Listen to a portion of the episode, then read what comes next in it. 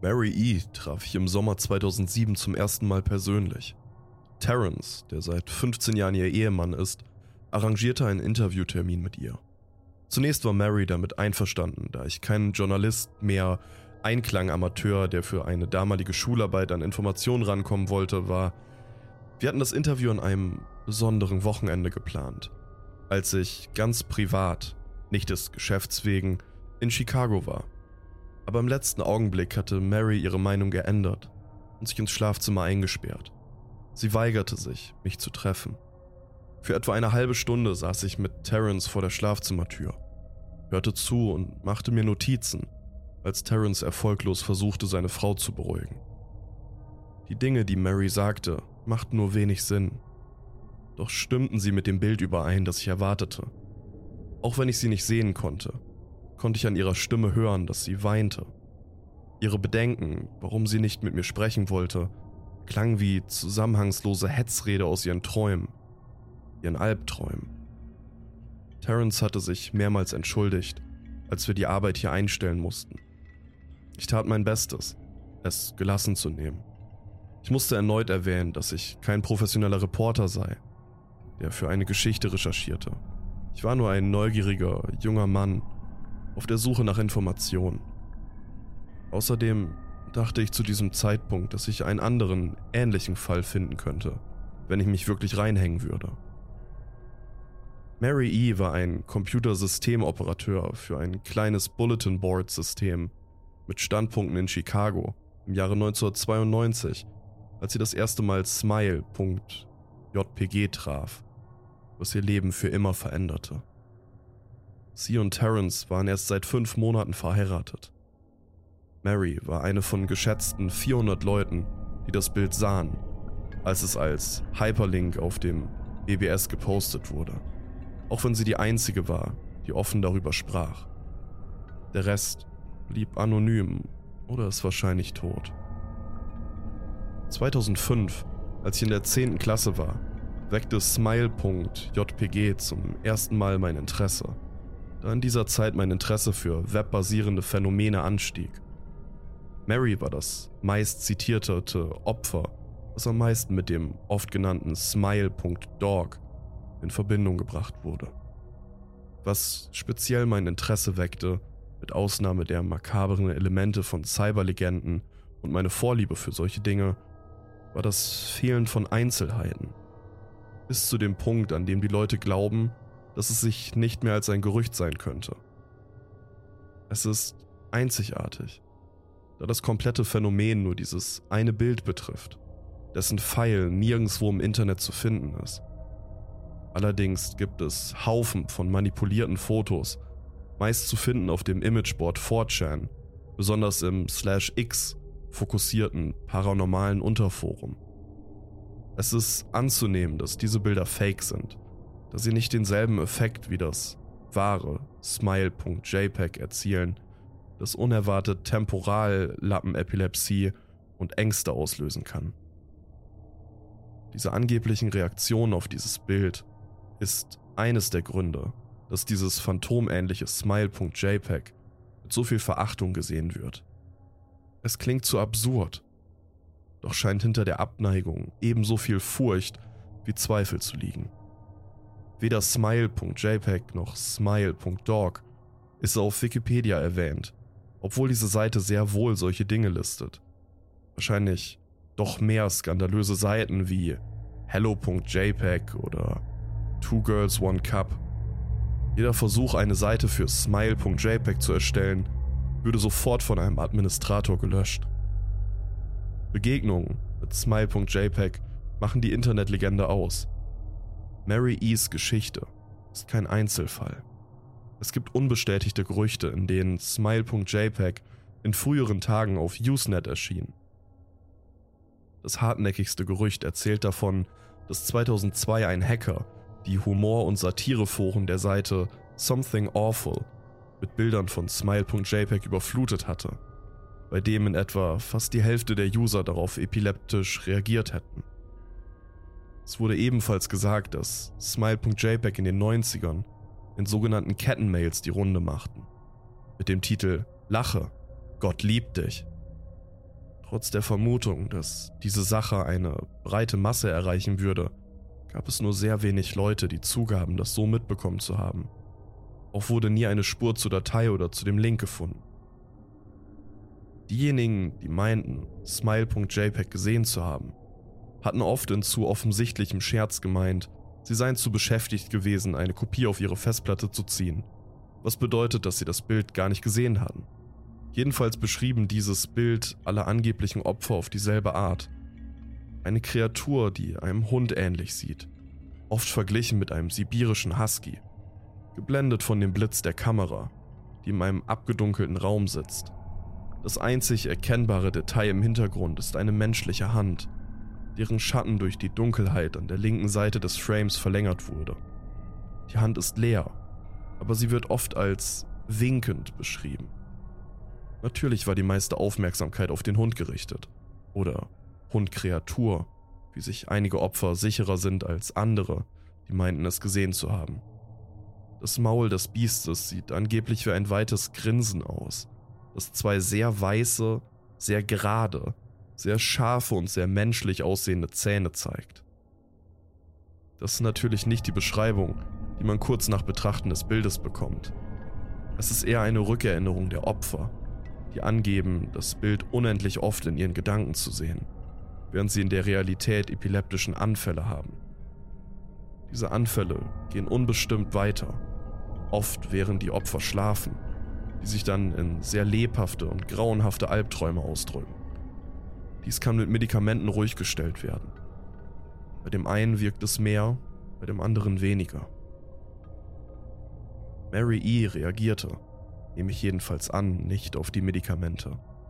Das war der Grund, warum ich mich nach meinem Besuch bei ihr im Jahr 2007 in mehreren volkstümlichen und legendenorientierten Gruppen, Websites und Mailinglisten umhörte und darauf hoffte, einen Namen zu bekommen, der ebenfalls ein Opfer von Smile.jpg gewesen war und der mehr daran interessiert war, darüber zu erzählen. Für eine Zeit lang geschah nichts, und nach einer ganzen Weile hatte ich mein Bestreben diesbezüglich total vergessen, da ich mein Erstsemester angefangen hatte und sehr beschäftigt war. Allerdings kontaktierte mich Mary E. Anfang 2008 via E-Mail. Betreff Interview vom letzten Sommer. Es tut mir schrecklich leid, wie ich mich benommen hatte, als du mich letzten Sommer wegen des Interviews besucht hattest. Ich hoffe, dass du verstehst, dass es nicht dein Fehler war eher meine eigenen Probleme, die mich zu dem machten, wie ich damals war. Ich realisierte, dass ich diese Situation besser unter Kontrolle hätten halten können. Wie auch immer, ich hoffe, du verzeihst mir. Zu diesem Zeitpunkt hatte ich einfach Angst. Weißt du, Smile.jpg verfolgt mich seit 15 Jahren. Smile.dog verfolgt mich jede Nacht in meinen Träumen. Ich weiß, das hört sich dumm an, aber es ist wahr. Die Art meiner Träume und Albträume sind unbeschreiblich, die sie von den anderen realen Träumen, die ich hatte, komplett unterscheiden. Ich bewege mich nicht und ich spreche nicht. Ich schaue einfach nach vorn und das Einzige, was vor mir ist, ist dieses furchtbare Foto. Ich sehe die winkende Hand und ich sehe Smile.dog. Es spricht zu mir. Es ist natürlich kein Hund, auch wenn ich nicht wirklich weiß, was es denn nun ist. Es sagt mir, dass es mich in Ruhe lassen würde, wenn ich etwas tun würde, was es mir sagt. Alles, was ich tun muss, sagt es, ist verbreite es. Es sind seine Worte und ich weiß ganz genau, was sie bedeuten. Es will mich dazu bringen, es jemand anderem zu zeigen. Und ich könnte es. Eine Woche nach meinem Vorfall bekam ich von der Post eine Mappe ohne Absender. Darin war eine 9 cm große Diskette. Ohne es zu überprüfen, wusste ich sofort, was darin war. Ich dachte lange über meine Meinung darüber nach. Ich könnte es einem Fremden zeigen, einem Berufskollegen. Ich könnte es sogar Terrence zeigen, auch wenn mich die Idee anwiderte. Und was würde dann passieren? Nun, wenn Smile.dog sein Wort halten würde, könnte ich schlafen. Aber wenn es lügt, was würde ich dann tun? Und wer sagt, dass nicht etwas viel Schlimmeres geschehen würde, wenn ich seiner Bitte nachgehen würde? Deshalb habe ich 15 Jahre lang nichts getan. Auch hielt ich die Diskette zurück und habe sie gut versteckt. Jede Nacht besucht mich Smile.dog in meinen Träumen und bittet mich, es zu verbreiten. 15 Jahre lang war ich stark, auch wenn es harte Zeiten gab. Viele der anderen Opfer von dem BBS-Forum, auf dem ich Smile.jpg das erste Mal sah, hatten nichts mehr gepostet. Ich hörte, dass einige sich das Leben nahmen. Einige wurden komplett still, tauchten nie wieder im Web auf. Das sind die Leute, um die ich mich am meisten sorge. Ich hoffe, dass du mir vergibst, aber ich war kurz vorm Abgrund, als du mich und meinen Mann am letzten Sommer kontaktiert hattest. Ich entschied mich, dir die Diskette zu geben. Es kümmert mich nicht, ob Smile.dog log oder nicht. Ich wollte es beenden. Du warst ein Fremder, jemand, zu dem ich keine Bindung hatte. Und ich dachte, dass ich mir keine Sorgen darüber machen müsste, wenn ich dir die Diskette geben würde als Teil deiner Recherche. Bevor du ankamst, bemerkte ich, was ich getan hatte. Ich plante, dein Leben zu zerstören. Ich konnte mich damit nicht anfreunden und ich kann es bis heute nicht. Ich schäme mich dafür. Und ich hoffe, dass diese Warnung dich von weiteren Untersuchungen bezüglich Smile.jpg abhalten wird. Du wirst schon bald jemanden treffen, der genauso verrückt ist wie, wenn nicht verrückter, der komplett getarnt ist. Jemand, der nicht zögern würde, Smile.dogs Anweisungen Folge zu leisten. Hör damit auf, solange du noch bei Sinn bist. Mit freundlichen Grüßen, Mary E. Terence hatte mich ein wenig später kontaktiert, dass seine Frau sich selbst umgebracht hatte. Während er alles, was ihr gehörte, gelöscht hatte, wie E-Mail-Accounts deaktivieren und so Sachen, entdeckte er die Nachricht, die sie mir schickte. Er war komplett durcheinander und er erklärte mir, dass er den Rat seiner Frau folgen würde. Er hatte die Diskette gefunden und verbrannte sie, bis sie nur noch stinkendes schwarzes Plastik war. Was ihn am meisten verstörte, war, dass die Diskette zischte und fauchte, als sie schmolz. Wie ein Tier, sagte er. Ich gebe zu, dass ich etwas Probleme hatte, darauf zu antworten. Zuerst dachte ich, es sei ein Scherz, den das Paar machte, um mich endlich loszuwerden. Als ich allerdings ein paar Tageszeitungen überprüft hatte, stand es schwarz auf weiß. Mary E. war tatsächlich tot. Natürlich wurde ihr Suizid nicht erwähnt. Ich entschied mich für eine gewisse Zeit jedenfalls, nicht mehr mit dem Thema Smile.jpg zu befassen, auch weil ich Ende Mai Prüfungen hatte und damit sehr beschäftigt war aber die Welt hat merkwürdige Wege, dich zu testen. Etwa ein Jahr nach dem gescheiterten Interview mit Mary E. bekam ich eine neue E-Mail. Betreff Smile. Hallo, ich habe deine E-Mail in einer Mailingliste gefunden, weil dein Profil auch sagt, dass du an smile.dork interessiert wärst. Ich habe es gesehen, das war gar nicht so gruselig, wie jeder sagte. Ich habe es dir geschickt. Verbreite es einfach. Smiley. Bei dem letzten Satz bekam ich Gänsehaut. Ich habe die Mail überprüft und im Anhang war tatsächlich etwas. Smile.jpg. Ich habe es mir nach einer gewissen Zeit heruntergeladen. Es war wohl eher ein Fake, glaubte ich. Und selbst wenn es das nicht war, war ich nie von Smile.jpgs ungewöhnlicher Macht beeindruckt oder paralysiert. Mary E's Nachricht bereitete mir Gänsehaut. Ja, aber sie war wohl generell psychisch nicht sehr labil.